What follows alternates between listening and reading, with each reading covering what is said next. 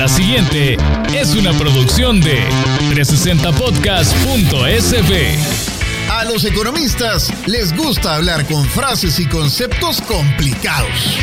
Globalización. Impuestos progresivos.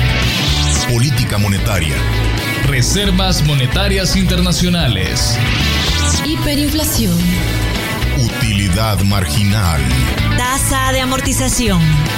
Ya es hora de hablar de economía, pero en cristiano, en términos digeribles para todos. Y este podcast es para eso.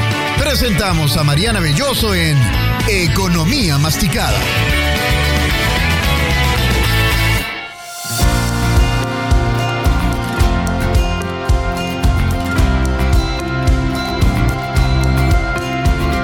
Bienvenidos sean todos al tercer episodio de la segunda temporada de Economía Masticada. Les saluda Mariana Belloso y este es un podcast en el que hablamos de economía en términos más sencillos para que todos podamos comprenderlos mejor. Este espacio llega a usted gracias al sistema Fede Crédito. Realiza tus operaciones financieras fácilmente en FedeRed 365, Fede Móvil, Fede Banking o en los puntos de atención del sistema Fede Crédito. Estar cerca, esa es la actitud, no te detengas. Y las finanzas son precisamente una rama de la economía. Cuando hablamos de finanzas nos estamos refiriendo al movimiento del dinero entre las personas, las empresas y el Estado. Finanzas es también la forma en la que se obtiene y se administra el dinero, de modo que cada uno logre sus objetivos. Nuestro tema de hoy está enmarcado en las finanzas, específicamente en las que tienen que ver con el manejo de pequeñas o microempresas.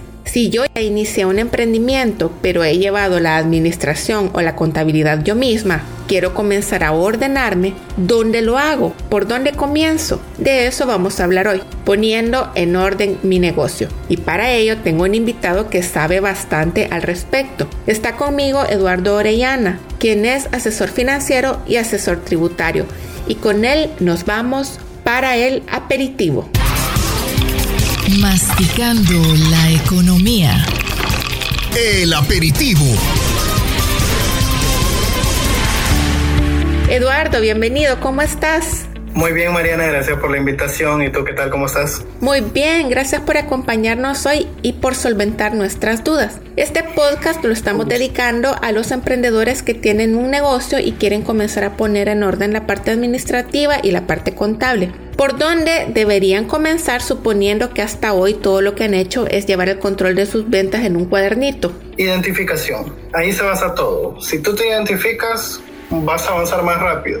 ¿A qué me refiero con identificación? Identificarte en qué rango o en qué fase está tu negocio. Si está demasiado en pañales o ya está para ponerlo en plena seriedad, en pleno montaje eh, tributario y comercial en el país. Y por ejemplo existe una clasificación, ¿verdad? Pero esa clasificación es según el tamaño del negocio. Aquí estamos hablando Exacto. de que tengo que calcular cuánto vendo o mi activo. Más que todo, ¿cuánto vales? Exacto, tu activo. ¿Qué es el activo? Pues es todo lo que compone el negocio, tu patrimonio, si tú pusiste, bueno, por ejemplo, entrega de ciertos delivery, ¿verdad? Entrega de ramos, de rosas o decoraciones y toda esa cuestión. Obviamente tú pones un carro como activo. O aquel que hace la panadería, pues pone el horno como activo. Entonces son el que compone todo el negocio. Ese es lo primero, identificar cuánto vale todo eso y depende de eso, ese es mi activo. Y me puedo clasificar en uno de los tres, en uno de los tres escalones, que sería el más pequeño, que es más que todo a nivel municipal, menos de 2.286 dólares. Si mi activo es pequeñito, si mi activo es pequeñito, basta con que yo me inscriba con la alcaldía, digamos. Exacto. ¿por qué? Y eso va en dos formas. Legalmente es con la alcaldía y estás bien, porque esa es tu responsabilidad. Todo negocio, por muy virtual que sea, tiene una dirección de notificación. Entonces, pertenece a un, a un municipio, ¿tú me entiendes? Pero si me paso de los 2200 y lo que dijiste, 86.01 en adelante, exacto, ya eres un centavo para nosotros los contadores, un centavo cambia todo el asunto. Entonces, con un centavo más, ya eres obligada por el gobierno o todo el aparataje de gobierno a presentar formularios de pago a cuenta e IVA y te da la opción de poder deducirte impuestos, también obviamente pagarlos y ser reconocido como un comerciante, poder elaborar tus comprobantes de crédito fiscal, factura para poder comerciar. ¿Y cuál es la tercera categoría? La tercera categoría sería arriba de los 12 mil dólares. Entonces, esos ya están obligados, esos contribuyentes ya están obligados no solo a lo, a lo que tenían los, los dos niveles anteriores,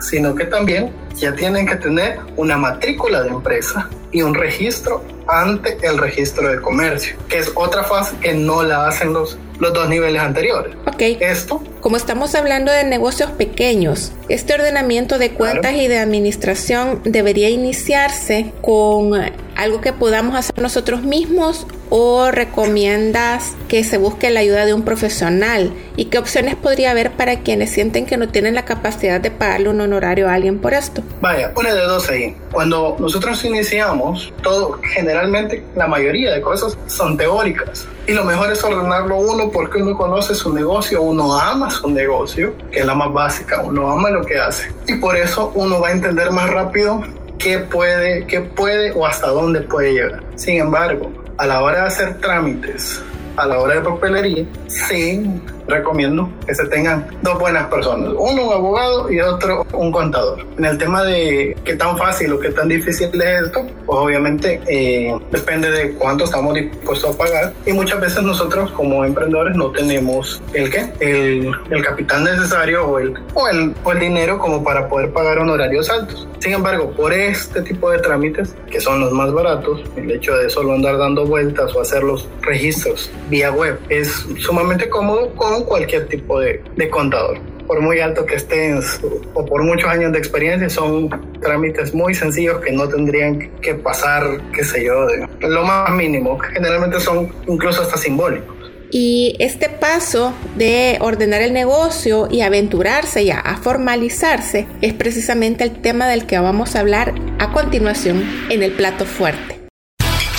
Masticando la economía. El plato fuerte. Formalizar mi negocio implica inscribirlo como tal, darle vida legal y comenzar a pagar impuestos. ¿Por dónde se inicia, Eduardo? Vaya, juguemos con un hipotético, por favor. Tenemos una empresa, es de nivel medio, o sea que es de 2.286 para arriba. Pongámosle que tiene, que nosotros identificamos que es un negocio de 3.000 dólares en activos. Entonces, lo primero que nosotros tenemos que hacer es ir al Ministerio de Hacienda para sacar dos documentos, el NIP y número de registro de contribuyente. Estos dos documentos son, los, son la llave para poder empezar tanto a deducirnos como a pagar impuestos y a comerciar bajo el, bajo el tema de la ley. Que ya dentro Nuestro de poco va a estar unificado con el DUI, ¿verdad? El NIT. Exacto, la homologación del NIT y el DUI se está dando desde hace alrededor de dos meses, a principios de este año fue el, fue el anuncio y se espera que para junio ya sea completada en un 100% la homologación. Que eso reduciría también el hecho del primer paso, ¿verdad? ¿Y qué ventajas En el- tiene animarse a formalizarse? Además del hecho de ser una empresa reconocida ante el gobierno, ante la ley, es el hecho de que puedes comerciar con más, más personas y no te tienes que limitar a un, a un sector cerrado. Generalmente, cuando nosotros queremos o proyectamos el hecho de vender nuestros bienes o servicios a empresas, la empresa, el primer, la primera barrera que te pone es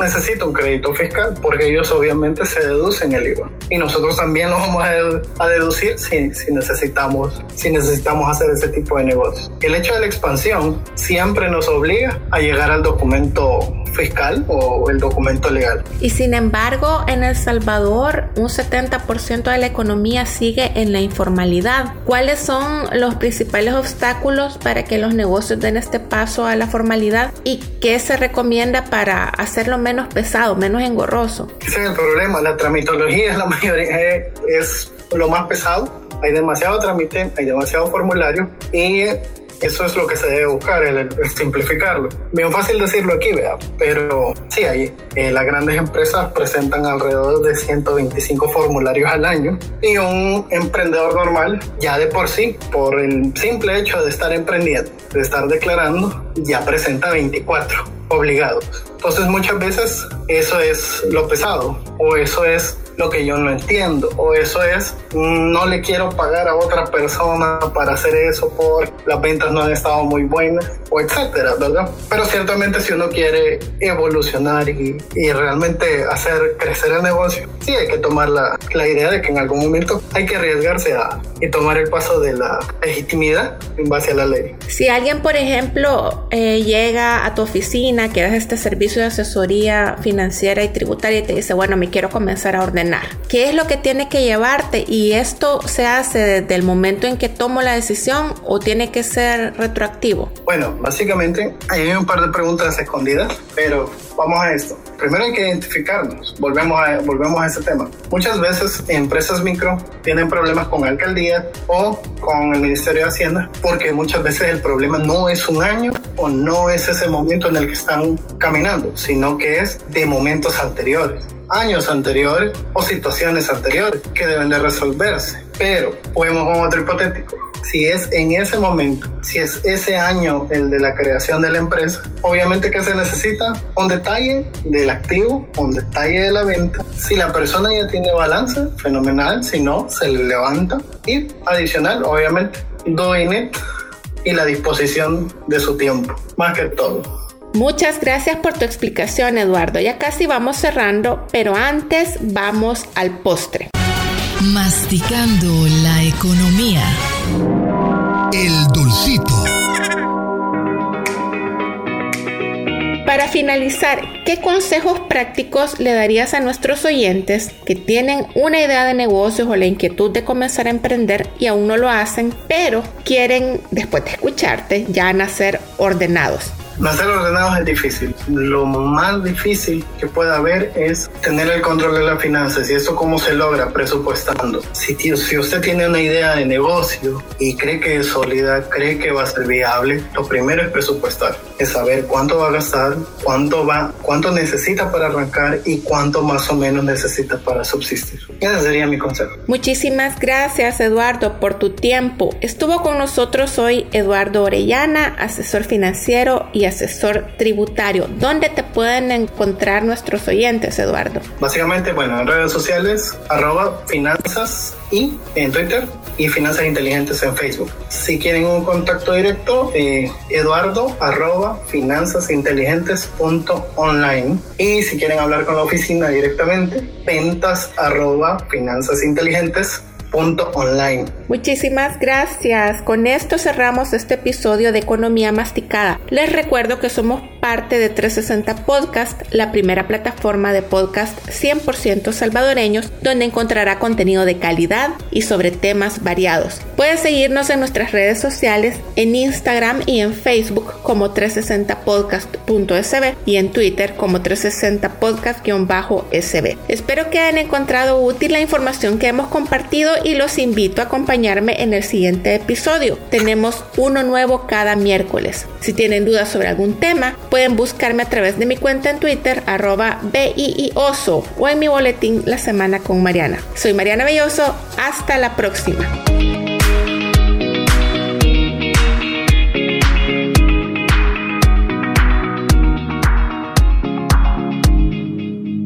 Esta fue una producción de 360podcast.sb.